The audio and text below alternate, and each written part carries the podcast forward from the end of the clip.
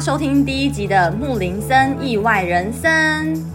第一集我们要先从我人生中的第一次自助旅行秘鲁开始。在这个美丽的南美国家，我遇到了许多令人惊喜的事情，同时旅途中也有一连串的意外。就让我们开始这趟冒险之旅吧。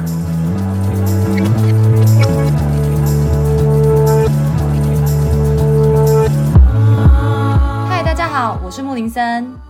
那我们先来欢迎今天陪我聊天、听我说故事的 Jenny。Hello，大家好，我是 Jenny。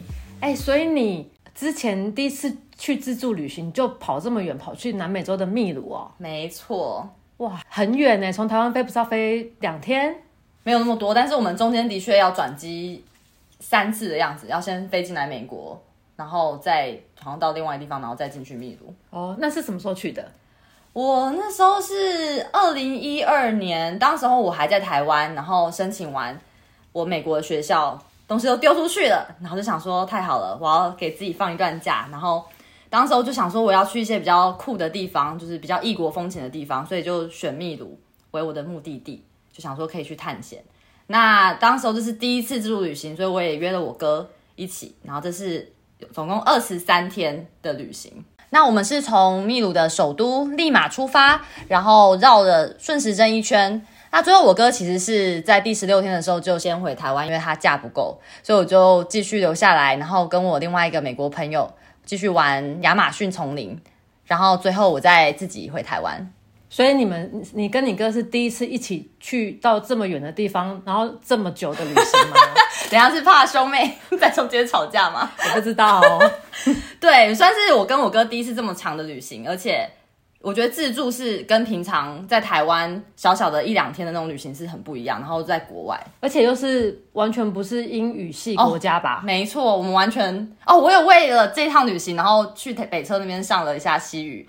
但是也只会讲非常非常基本的大概数字，但现在也全忘了。但那时候有认真，因为这趟旅行去做了准备。哇，好酷哦！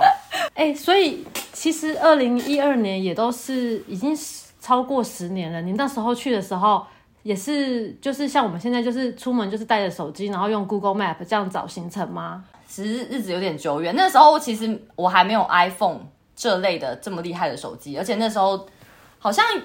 出国到秘鲁，我们是没有办法有网路的，然后我们就是要查好地址，然后就是可能去问一下到底要怎么去之类的。但我跟你讲，根本没有用，我手机第三天旅行就不见了。为什么？也太夸张了吧！我记得那时候好像就是，我们就搭，好像很赶时间，然后我们就搭计程车要去某一个市集。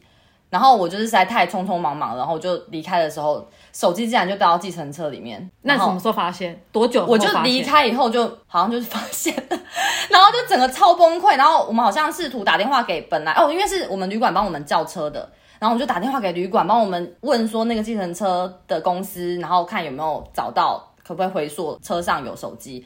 就后来那个司机说没有手机哦，所以有有去问到那个司机，对，但我觉得可能就是被拿走了，可能被后一客人拿走之类的。所以那时候后来到市集，我就整个超崩溃，然后我就整个觉得说，天哪，我还有我才刚开始而已，我还有二十天要玩，然后我的手机已经不见了，就是很没有安全感。对，而且东西都在手机里，会不会？对，就是我的资料啊，什么什么之类的。重点是要联，要重点是我要跟我哥联络，彼此要联络，我都没办法联络了。可是你们不是就是一起吗？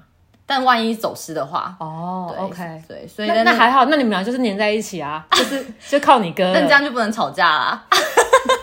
所以反正手机最后没找回来啦。对，就丢在那里了。对，就是整个行程你就是没手机的人。对，没有错。OK，很恐怖吧？那还好你哥有啊，你就是你就是你就不能跟他吵架，你就只能黏着他了。对，而且我跟你讲，我哥不知道为什么，他那时候在某间手机公司工作，总之他竟然带了三只手机来秘鲁旅行，那就可以给你一只用啊。对，我是跟他要了其中一只最 basic 没有错，但是你知道兄妹就是完全长一样，他竟然在中间不停不停的在掉手机。所以他也掉了手机，也不见了，也没找回来。对，首先他其中一只中间什么可能摔到还是什么，荧幕就裂掉，然后那一只其实就 not working 就不能用。然后呢，中间有一天我们在车站发现那只不见了，好像从一个什么包包里面拉链没拉，然后就掉下来，但是他也不知道什么时候掉下来的，所以两只就没了欸。对，有一只是不 working，然后有一只是就没了，然后剩下一只。是我们就唯一 两个人唯一的一只手机。我们在大概第十二天左右。然后我们去玩一个沙丘，然后我们就很开心。那沙丘上面就是会有有点像是碰碰车那样震动，的碰碰。然后就是快要开回来的时候，我哥说手机好像也不见了。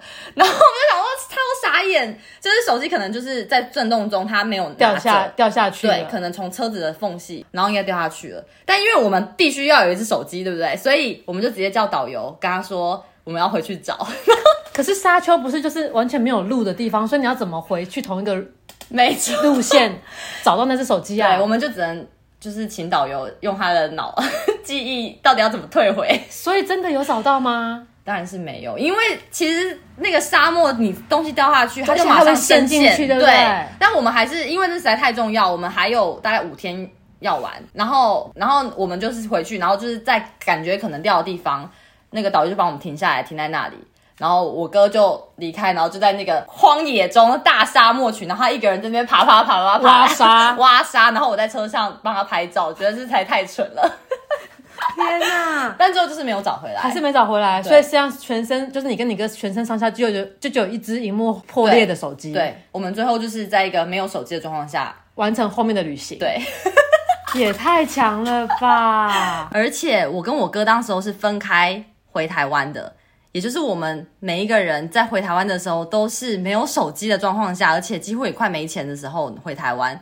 然后我那个时候其实是第一次自己搭飞机，所以我那时候压力蛮大的。除了就是没有手机之外，我还要想说要看那些板子，我到底要去哪里登机什么。所以那一次对我来讲是非常非常大的挑战。哎，那秘鲁好像就是都比较多高山，像马丘比丘啊那些地方。那你们去的时候有没有什么？而且它真的离台湾有点太远了，应该是有那种水土不服的情况吧？或是高山症，我一开始也觉得我应该不会有高山症，因为我在台湾有爬一些高山，然后没有什么感觉。结果在那边，我去完马丘比丘，然后要前往南边的迪迪克克湖的时候，我们是搭巴士要往南边，然后出发那一天我就开始觉得有点头痛，然后就是在车上就有点不舒服这样。但是当下也觉得说啊，可能是高山症，就是只是轻微头痛。嗯、那一天就是整个都在拉车，我们大概坐了五六小时还七八小时的车到。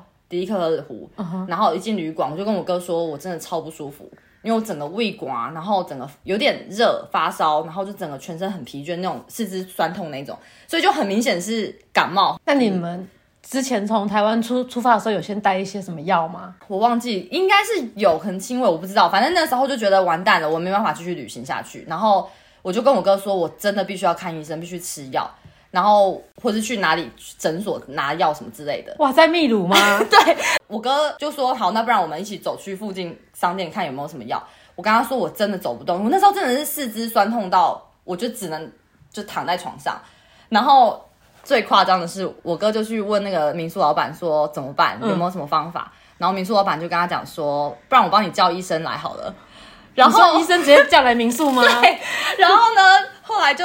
大概过了不知道几小时之后，我一样躺在床上，然后突然有一个大夫，大夫 对，然后还有一个小弟就拿着那个医药箱，好酷啊、哦！然后就进来我们的民宿，然后我就想说，天哪，我真的超级像在这是古代电影里面。啊、然后他就就是就就会一点英文，然后他就问我什么了，然后我就跟他讲完一大堆以后，然后他就跟我说，哦，要七十块美金哦。然后我想说，天哪，因为我们那时候是都是带现金，对，我怎么知道他真的是医生啊？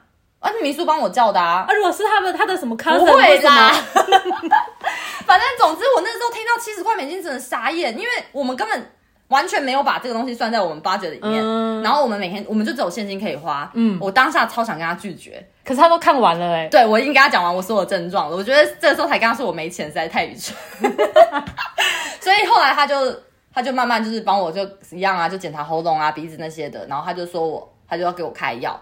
然后问我要不要打针，然后我就说我死都不要打。你说当下直接可以对对对可以给你打针哦？对，但是我超怕打针，所以我就直接跟他拒绝。那是一个小村庄吗？还是它是一个大城市？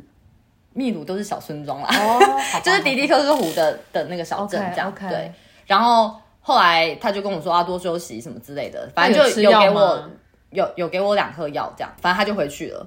然后结果就吃药，对我就吃药，结果后来半夜又变了其他症状，变呕吐。然后变肠胃不舒服，就是早跟早上症状不一样，等于我吃那个药一点用处都没有。我后来隔天实在太不舒服，我们还整天都就直接在民宿休息，取消了一天的行程。嗯，嗯隔天我太不舒服，所以我们又去村庄里面买了村庄 买了那个治呕吐的药。嗯，就那个你知道，那只要台币七块钱。然后你昨天付了那个美金七十 块，对，完全没有用处的药，真的是快崩溃了。然后后来吃了那个以后，就是消化系统整个就好很多。然后所以开始那些什么胃管那些都没了就，就慢慢好起来。然后最后只剩下。每天都还是有一点就是吃不下的感觉，还有拉肚子，然后有一天只能是剉赛 拉肚子，拉在某一间公共厕所，那个是没有办法冲水的，然后有点大到那个外面的墙壁，然后我出来以后，外面有人在排队要上下一间，我真的是超级丢脸，就是我不敢承认，手刀冲，对，然后就是头也不回的，就是离开现场，然后就给后面的人继续使用，我的天，就是整个肠胃后面都坏掉，然后一直到最后最后三四天才好起来。中间吃饭什么我都有点食不下咽，所以你一整个就是生病这段时间大概是几天？还蛮长的，大概从中间一直到后面，对啊，七八天到到后面。那你这样还有办法就是去走下去你的行程吗？没办法，都定下去，而且我真的很那个时候我真的一度就会觉得哇天哪，我好想回家哦！就旅行怎么那么的恐怖，那么累？我我超爱旅行的人，那我所以让我萌生这个念头是非常真的是我很不舒服的状态。嗯，对啊，我觉得有点可怕，因为。时间过长，对，就是、而且重点是你在秘鲁这种就是这种感觉的国家，对，就语言又不通，对，语言又不通，然后又生病，对，真的很很辛苦哎、欸、哎、欸，那你们去马丘比丘的时候，因为我有听人家说，就是有人可以就是当天坐火车上去，就不用爬山，然后有的人是说 backpacking，然后四天爬山上去，那你是什么样的行程啊？我当时是报名四天三夜的 outdoor 的 tour，那基本上我们就是里面会有各种的 outdoor 的活动。然后会有脚踏骑脚踏车啊、泛舟啊，或是 zip line。那原则上就是这四天我们都是一直在走路，每天大概走五六小时，然后背着重背到了某个点，然后去进行这些活动。那有一个更酷的是，有一个地方我们没有办法过河，我们竟然要每个人自己拉绳索，然后自己坐在一个像是箱子的那种地方，然后这样徒手把自己拉到另外另外一端，也太酷了吧？那那我问你哦，你刚才说你有骑脚踏车，你们是？就是骑上坡上山骑脚踏车吗？哦，不是不是，那是一个很酷的体验。就是他们会把脚踏车先载到海拔四千多公尺的一座山，然后呢，大家就每一个人挑一台车，就一路滑坡，从四千多公尺滑到海拔一千多公尺，就一路下坡，完全不用踩脚踏车就对了。对，但是那才恐怖，因为你完全就是只能驾车，啊、然后要自己控制方向，而且它就是有点像之字形，就是山路，山路，所以你要一直弯，一直弯，一直弯。然后你可以想象四千多公尺其实是很冷的，我们那时候是冷到我嘴唇整个是没有感觉，然后我的手我也没有戴什么手套，就是手真的快冻僵。一开始真的是非常痛苦，那个天气也很差，路上都是积水，嗯，所以你还要闪积水啊什么的，然后一路下来，你就可以完全感受到一年四季的感觉，就是到下面以后，因为海拔关系就开始变很热。对啊，很酷哎，对，就从冻僵然后到热这样子。那住是住什么？住的话也是很夸张，住的话就是安排那种山里面的民宿，然后有一天的民宿哦，我们要洗澡的时候，他竟然是在他们的那个农村旁边都是鸡，然后我们一边洗澡，眼前就是鸡，然后好像是没，就是露天的一种大自然的 shower 吗？好像就是一个很简单的布拉起来，然后因为我自己很怕动物，所以你就是。整个状态都在很恐慌的状态里面洗澡，哦、很怕那个那旁边的动物都会冲进来。所以就是四天，然后你们有你说你有爬山、骑脚踏车、泛舟，然后一路就是到最最后一天，就是直接上到最最顶的马丘比丘。嗯，对，我们在攻马丘比丘之前，我们会先停在一个听说是全秘鲁最贵的小镇，叫热水镇。哦，因为你知道观光团他们就会 charge 比较多，所以那个小镇就是大家前往马丘比丘的必经之路。嗯嗯嗯。那个物价都非常的高，嗯，然后在那边我们就是休息一晚，然后吃个晚餐，隔天就会上马丘比丘这样，嗯哼。结果我在那个晚上的时候，我就快要到晚餐时间，我就开始觉得肚子有一点痒，然后我一开始还不以为意，就开始用手搓一搓，然后后来就越来越痒，越来越痒，就觉得我整个，然后我就翻开一看，就整个全部都红肿，就就很恐怖，然后就开始就整个全部都是一片嘛红的，嗯，嗯。然后就有点害怕，我就问那个导游。然后导游说，这应该不是虫咬的，他觉得是食物中毒。哈，可是你们都十个人不是都吃一样的东西吗？我当时会也是这样疑惑，因为我哥也没有事，然后大家其他人没有事，然后我想说完蛋了，我这一趟就是要去马丘比丘，然后在前一天给我搞这种玩意儿。对啊，那怎么办？然后所以我就那个导游就带我去，也是那个小镇里面一间诊所，大夫。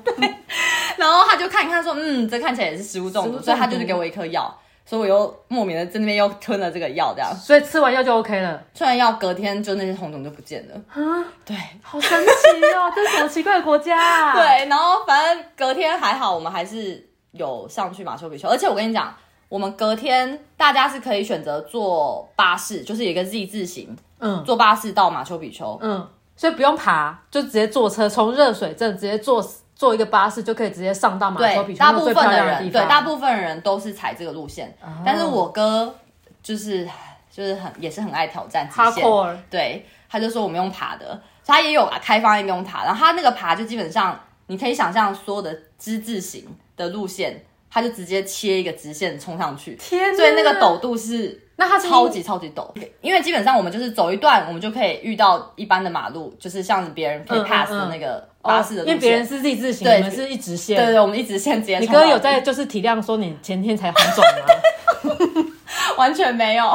然后我们到上去的时候，我们是整个暴汗到很像进去游泳池的状态，因为还有点湿度，有点小雨的那种湿度。嗯然后再加上实在是太难爬了，我们就整个到那边是像游泳池一样。然后别人。轻松如写意的坐的巴士，然后在那个 gate 我们排队要进去，我们我跟我哥就唯一两个，唯二两个就是狼狈 狼狈狼狈到不行，然后其他人就觉得好好有气质的要进去。对啊，不是就是要拍美照吗？就一进去，哎，两个人流汗。汗如雨下，没错。然后我们进去以后，还要再另外爬一个什么花样 Picchu，就是也是一个很高的，另外一个高的小的，对不对？然后另外一个小，对对对对，就连一天连续爬了这两个。可是你你就是身体这样，你还可以全部爬完哦。没有，那个时候我还没有生我刚刚前面的那个病。对啊，我知道。可是你有红红对红肿红肿那天算消了，所以就算是正常。你真的体力超级好啊，我觉得 也是，就是为了要完成这东西，就是。哇！对，我现在想起来，当时候是蛮猛的，现在不知道可不可以做得到。哦，哎、欸，所以你们，所以你去秘鲁这一段旅行，你什么交通工具都感觉都都有派上用场哎、欸！你又泛舟，又坐什么 bus，然后又走路，然后又爬山，火车。对，我们中间点到点之间，我们有时候也会搭火车。然后我们离开迪迪克湖之后，我们前往另外一个叫阿瑞奎帕的小镇。对，然后所以也是就是搭大众交通工具就对了。对，然后因为其实我们很想要白天的时候玩，所以我们会尽量把交通时间排在晚上。这样子不危险吗？就是这样比较省时间，才不会浪费白天的时间。可是因为你们就是亚洲人面孔，而且我相信在十多年前应该也很少人，就是亚洲人其实没有什么人是去自助旅行嘛，然后又坐大众交通工具，不是跟团。你们我们并没有在考虑危险这件事。好吧，对，然后反正我们那天就是搭了夜班车，大概半夜十二点才到阿尔库帕的总车站。然后到那里以后，我们就是要找阿尔库帕的住宿嘛，没有先定好。我们有定好，但是我们要哦，我们要订好，我们要找位置在哪里？对对对对。然后我们就要开启手机找一下地址是什么，嗯，然后才能跟计程车讲说我们要去哪里。对啊，就当时候。还有一只，还有还有一只是那个沙丘，记不记得沙丘唯一剩的那一只？那时候还在。OK，只是那个时候呢，没有电。我跟你讲，没有充好电还是怎么样？Anyway，反正那个时候半夜十二点的时候是没有电的。我们没有半个人知道我们的旅那个旅馆的地址是什么。好可怕哦！车站可以充电吗？我们就是在想啊，然后那个时候车站是半夜十二点，所以大部分的店已经关，关就是很多都已经暗暗的。嗯，然后我们就只好去拜托大概剩下两三家，说我们可不可以去充电。然后一开始因为我们语言不通，嗯，所以我们就只好一直比手画脚指那个手机，什么没有电，没有电，对对对，我们可不可以充电？就是乱指一通，然后店家完全就不理我们啊。对，因为这么晚了，对不对？他们主要是他们有点听不太懂，而且又觉得干嘛要没事。借你什么东西？就也很奇怪啊。对，然后我们就真的觉得那完蛋，我们到底要去哪里？地址完全不知道，我们就只好沿路到处问那个旅客，说有没有人会讲西班牙话，会讲英文。可是你们完全没有那个旅馆的名字，对不对？对，就脑中完全没有完全没有任何东西，对，手机也打不开。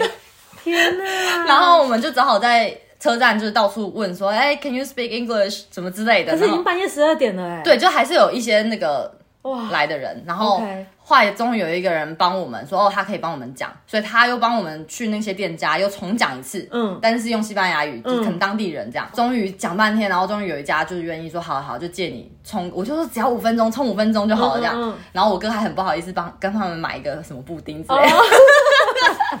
就消费一下，礼尚往来啦。，对，然后到那里之后呢，我们就充电，然后就充一点点开机，然后赶快赶快把它手写抄下来，嗯，然后我们就跟他谢谢，然后我们就带着那个手写的地址，再跟计程车司机讲，就终于到了旅馆。好可怕哦！所以我跟你说，真的不能相信现在这种科技，对啊，我觉得就是没有电的话，没有就什么电事情都完全不哦，要带行动电源啦，那个时候好像没有这东西、欸，可能不普遍，对不对？对，我觉得我不记得那时候，反正很多现在很方便的旅行的东西以前都没有。那哎，那你跟你哥这次是第一次这么长的一个自助旅行，你们两个就是中间相处的还好吗？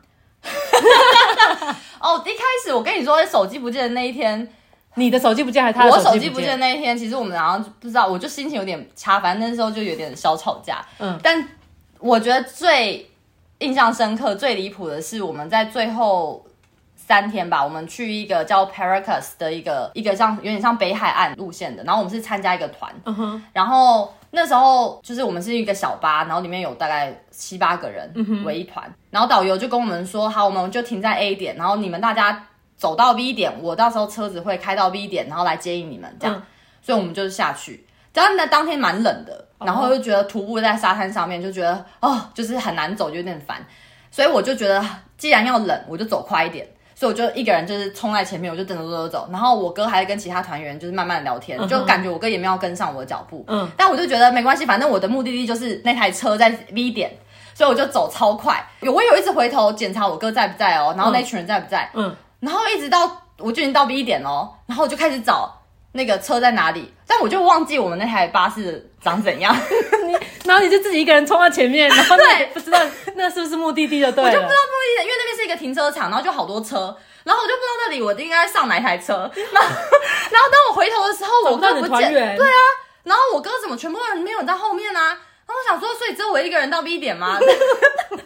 你的 B 点是真的 B 点吗？是真的 B 点，然后我就真的超焦急，因为我觉得我人要迷失在秘鲁了，没有人知道我在哪里，而且你没有手机而且我手机，对我没有手机。我的天呐，你太勇敢了吧！我真的，我那个瞬间，我真的觉得我可能真的就是要被卖会消失掉了对，或者是我我真的回不了台湾那种感觉。嗯，然后我就很心急，我就到处就是问有没有人可以 speak English 之类的。你也没有往回走哦。没有，因为后面完全看起来一望无际，没有人，就沙滩上面没有人啊，就是可以看得出来没有人。然后后来我就找到一个像游览车的，哦，我就直接上去游览车，然后就我说呃，Who can speak English 这样。我真的给你拍拍手哎、然后就有一些人就下来，然后就大家一开始不不是很会讲，然后我就在那边形容半天，然后他们就真的觉得哦听不懂，后来就终于有一个人会讲英文了，然后就赶快派他过来跟我跟我讲，跟他讲完这件事情，我跟他说我找不到我哥，找不到那个团员，然后他就开始崩溃大哭。没有，他就说 Come on，就叫我上去游览车上面，然后我就想，我就真的就是就上去了，然 后天哪，你不要觉得他会是什么什么人蛇什么集团？蛮多人的，就看起来大家闹哄哄是观光团他们，都是观光应该是秘鲁人，哦秘鲁人的观光不团。是讲英文的人，对都是 local。然后我就上去了，然后那些秘鲁人他们都好热情哦，就有几个小弟弟还让座，因为我就直接上去是前座嘛，司机旁边，然后等下你上去的时候，车子有开走吗？就台媒就停止了嘛，然后他们就说：“哎，你坐这边，坐这边。”然后就叫我坐，因为就是迎接客人的感觉。然后我就就坐下来，然后他们就就跟我说：“We'll find it, we'll find it。”这样，然后、哦然后他们就开着游览车，然后就前往沙滩。哦，所以他们就带着你去找人。对，因为游览车蛮高的，嗯，然后所以视视野比较好，然后他们就一路这样子沿途，然后就是沙滩这样子，然后就往回开，然后就到处看旁边有没有那种比较像观怎么这光的那种么酷小巴。啊？也太酷了吧！结果你到最后嘞，到最后就是差不多弄到一半的时候，我就说好像是那一台，好像是那一台这样，然后好像里面也有人打个招呼，我们就停在那边确认是那一台。所以你到的不是 B 点，我是到 B 点啊，问题是结果对我进去以后，我就有点生气，跟我哥说为什么你们没有继续走？对啊，走到 B 点、啊、怎么没有？人呢？嗯，结果我哥说，我怎么知道你怎么走那么快？我后来导游看我们大家都走很慢，然后天气又太冷，大家就 pick up 上去了。天哪，好扯哦！他们竟然不用管有一个人已经不见了，然后就 pick up 所有其他团员呢。那你哥有傻眼说为什么我妹不见了？我觉得他完全没有那个感觉。我进去以后，他也没有说啊，你怎么不见什么？对啊，完全没有。他是在一个，他还责骂你说你你怎么走那么快？对对，所以我当下整个超生气，就是我真的觉得我人身很安全，因为有危险。对，因为你没有走错哎。我也觉得，然后是他们就是欺骗了我。但是你走太快了，你以后可能还是要跟着 group 一起，比较安全。对，但我觉得那一次的经验真的是很酷，就等于我当下遇到了很紧张的意外，然后求助当地人，然后我觉得当地人遇到好人，遇到好人，真的。我当下其实是都没有所谓觉得说会遇到坏人或什么，我就当下就只想要说赶快有什么方法可以解决，嗯，就做。就是我觉得你的临场反应很好。而且你也不怕，嗯，对，我觉得是因为还有一些小孩啊，就是那些弟弟还有让座给我，就只能觉得、嗯、哇好酷，然后我还拍照，欸、你都可以在危急时间内，然后把东西记录下来，也是我也是觉得很佩服、欸，对，要有那个图文嘛，就不能、啊、不能只是空说啊，哎、欸，好酷哦，我觉得超酷的，哎，没错。那你现在还想还想还有想要跟你哥就是去这么长的自助旅行吗？After 这一次的秘鲁之旅。我觉得这是一个很好的问题。哥哥可能有在听哦，让我再想想。所以你刚才说你哥就是前面十六天玩完之后，他就先直接自己一个人回台湾了。对，然后你就自己一个人留下来。没错，我又被丢包了，然后我就留下来要继续玩那个亚马逊。但重点是那时候我们已经玩到没钱了，因为那个。就是看病的钱，没 对，所以我哥完全是在一个没钱的状况，自己先偷溜回台湾，然后我自己要自己面对一个没钱状况，我到底要怎么继续玩呢？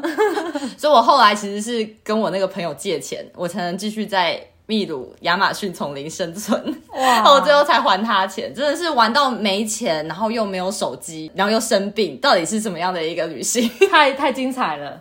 哎、欸，那你这样子一一路上遇到这么多就是这种意外，你你当下都不会觉得很可怕吗？其实当下，我觉得当下的震惊一定是会有的。我觉得当时候比较是处于我要怎么解决它。有的时候我会觉得哇，有这些事情回想起来真的是很酷。就会觉得哇，我经历跟别人的东西不一样，也许跟一开始的行程规划完全的不同，但最后带领给我的结果其实是很意外也很惊喜。就像刚刚我讲的，你看你还可以跟当地的秘鲁人有打交道啊，然后你看我最后还是安全的返回台湾，所以最后的结果来讲，其实都是美满的，只是中间的过程会有不同的意外。那希望呢，大家听完今天的秘鲁的我的旅行分享，在各种人生的旅途中呢，我们能够更有勇气、更平常心的面对我们遇到的各种意外。那今天的故事就到这里喽，谢谢大家收听第一集的木林森的意外人生。下一集我们将会带来更多有趣的故事，让你更有勇气的面对人生旅途中的各种挑战。别忘了将这个节目分享给你身边的朋友。让更多人一起加入我们的旅行冒险。最后，希望大家都能够保持勇敢，保持探险的心。我们下次再见，拜拜，拜拜。